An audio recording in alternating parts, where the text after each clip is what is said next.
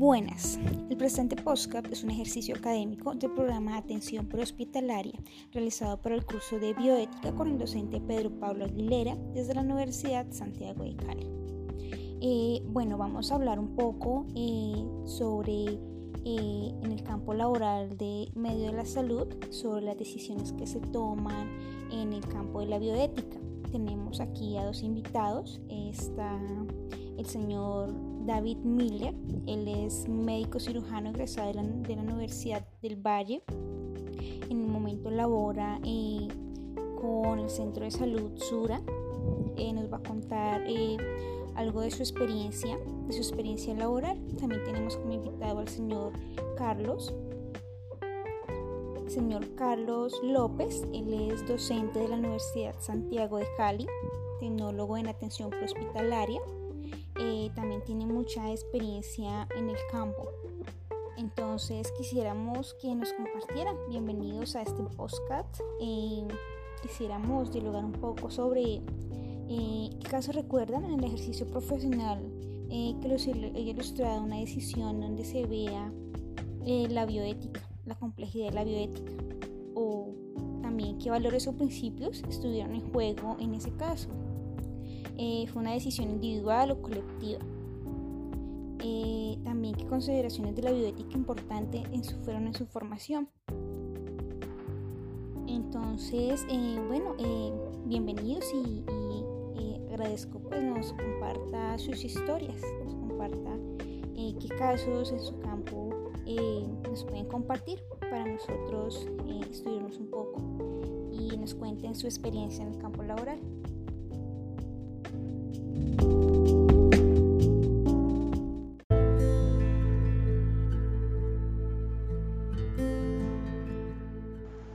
Bueno, María, dándole respuesta a tu inquietud y recordando un poquito el, medio laboral, cuando me desempeñaba como tecnólogo y tripulaba ambulancias básicas o medicalizadas, eh, de alguna manera sí no, me enfrenté, o bueno, nos enfrentamos pues en ese entonces la tripulación de la ambulancia a situaciones donde digamos se ponía en duda el, el concepto de la bioética.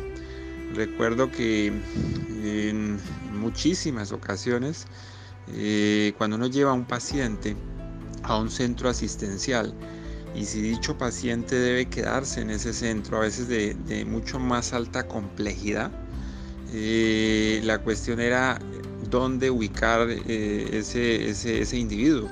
Y me refiero a un, tema pues de, de camillas o de silla de ruedas. Entonces, eh, eh, la dificultad era encontrar precisamente dónde, dónde dejarlo. Dejarlo en muchas ocasiones eran pacientes que requerían estar acostados. Eh, y el, problema era que no, era fácil encontrar dichos elementos a nivel intrahospitalario. Entonces, fueron muchas las ocasiones donde prácticamente Tuvimos que dejar el paciente sentado pues en una silla, digámoslo así, en, eh, digamos que no sería como lo más obvio, ya para, para que ese paciente estuviera eh, mucho más cómodo. O en algunas ocasiones recuerdo que dejábamos a esos pacientes en, en camillas que muy seguramente le pertenecían a otro, a otro individuo. O sea, prácticamente eh, paciente hospitalizado que descuidaba la camilla porque de pronto le dio por ir al baño y que en ese momento una tripulación de ambulancias llega con otro, con otro paciente, entonces eh, se tomaba esa camilla y se dejaba ese paciente ahí. Entonces pues se imaginarán el, el, lío cuando de pronto llega el, paciente que ocupaba ese, esa camilla o esa silla y encuentra que ya hay otro pues, pues acostado en, dicho sitio pues entonces eh, no, no, considero que es, algo que va en contra de la bioética. Ahora la, pregunta es por qué por qué se hace eso eh, básicamente uno se mueve a, a razón de órdenes. Entonces la presión del medio te lleva a que de pronto hagas cosas que van en contra de la bioética. Y básicamente si no cumples con esa orden, eh, pues terminas eh, perdiendo el puesto.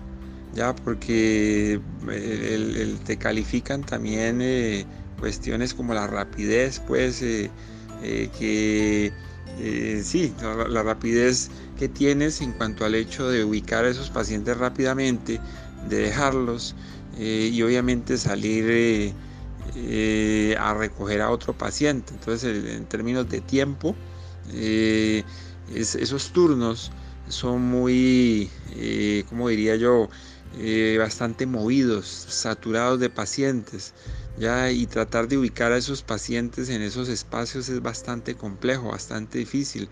Y básicamente uno echa mano de lo primero que encuentre, ya y, desde el punto de vista bioético pues eso no, no está bien, ya porque porque realmente eh, eh, pues todos los pacientes deberían estar ubicados pues en su respectivo lugar y proporcionándoles digamos el la comodidad y la seguridad de, acuerdo, no sé, a su, a su patología. Entonces eh, eh, uno tiende a dejarse llevar por esa, eh, digamos, esa, esa, rapidez que el mismo medio le, le exige. por esas órdenes de ese radiooperador que te dice, bueno, ¿por qué tardan tanto? ¿Por qué no salen? ¿Por qué no ubican ese paciente en cualquier lado, en cualquier lugar? Ya necesito que, que, vayan a recoger a otro paciente que ya lleva esperando mucho tiempo. ¿ya? Entonces, eh, eso de una u otra manera, pues eh, a uno a la larga termina como impactándolo, pues como afectándolo, porque, porque eso va en contra pues de la, de la ética de un profesional de la salud.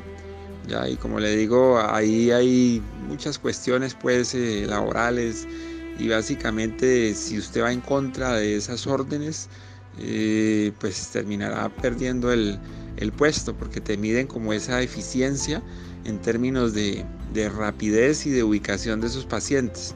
Ya normalmente los servicios de traslado de pacientes eh, se ven colapsados.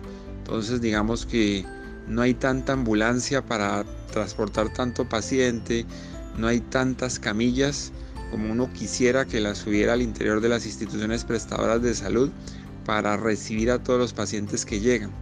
Entonces, eh, una silla de ruedas, una camilla eh, en cualquier institución prestadora de salud, eso básicamente es una cama, pues es un espacio, es un lugar que rápidamente será ocupado por un familiar, por un paciente y que, y que básicamente los que están utilizándolos no los pueden descuidar porque, porque, porque constantemente se están llevando pues estos, estos pacientes a estos sitios y por lo general tienden a quedarse, si no un par de horitas, pues eh, ya estarán varios días pues hospitalizados.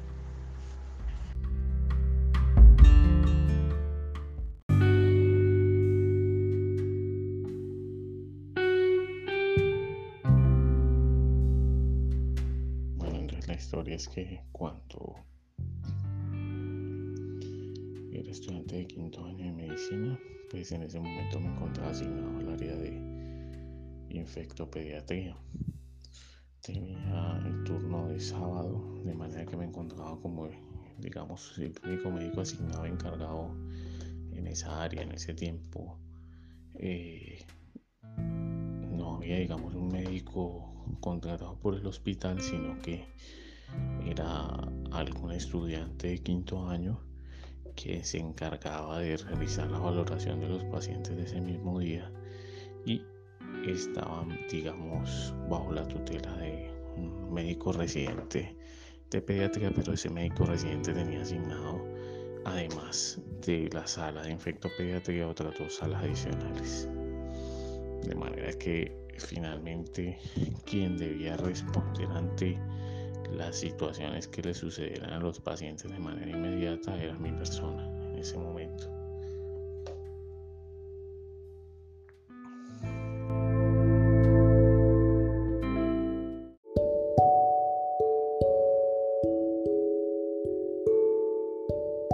Sin embargo, si no se tienen los cuidados exactos eh, y la vía se deja cerrada, se produce una obstrucción del flujo que genera un aumento de la presión intracraniana con todo lo que eso clínicamente conlleva. Es decir, durante la aplicación de la última dosis lo que sucedió fue que eh, por descuido de enfermería se deja cerrada la llave. Eso produce un aumento de la presión intracraneana con disminución de la frecuencia respiratoria y finalmente paro únicamente respiratorio. Durante el proceso eh, se hace pues la respectiva reanimación, únicamente se dan respiraciones dado que solamente entra un paro respiratorio y durante el proceso eh, la enfermera profesional detecta, es decir, la enfermera jefe de la sala detecta dicho problema y con algunas técnicas logra desobstruir el catéter con mejoría del patrón respiratorio, pero no del estado de conciencia. Por lo que me comunico con, directamente con el servicio de neurocirugía. Con el neurocirujano de turno, este último me indica que la paciente pues no tiene pronóstico y por tanto no será intervenida. Eso puede bajar un dilema ético número uno, es decir, se trata con una paciente que en su momento, según mi análisis, estaba con un buen estado neurológico previo y eh, aunque dado el volumen de pacientes que tenía a mi cargo, digamos que no se alcanza a hacer un análisis más profundo sobre los hallazgos de neurocirugía. Me baso en el estado de memoria, atención y reconocimiento de los familiares con respecto a cómo estaba previamente.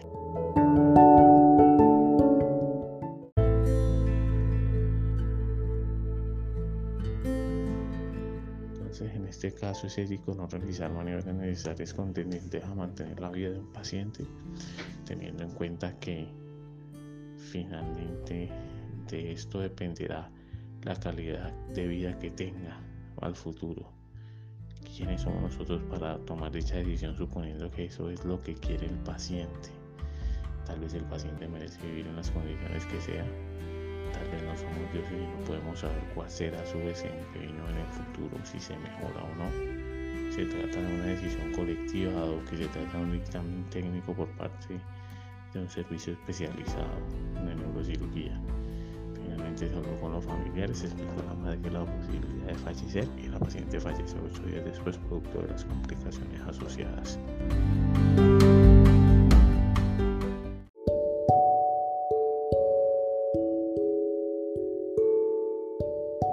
Muchas gracias por tu aporte, David Miller. Carlos López, gracias por compartirnos sus experiencias. Eh, como podemos ver en sus historias, eh, es muy importante aplicar la bioética en nuestro campo laboral. recordemos que la bioética es una de las ramas de la ética dedicada a promover los principios para la conducta más apropiada del ser, del ser humano con respecto a la vida. y esta es compleja, puesto que nuestra profesión nos vamos a encontrar muchísimos casos y debemos de Gracias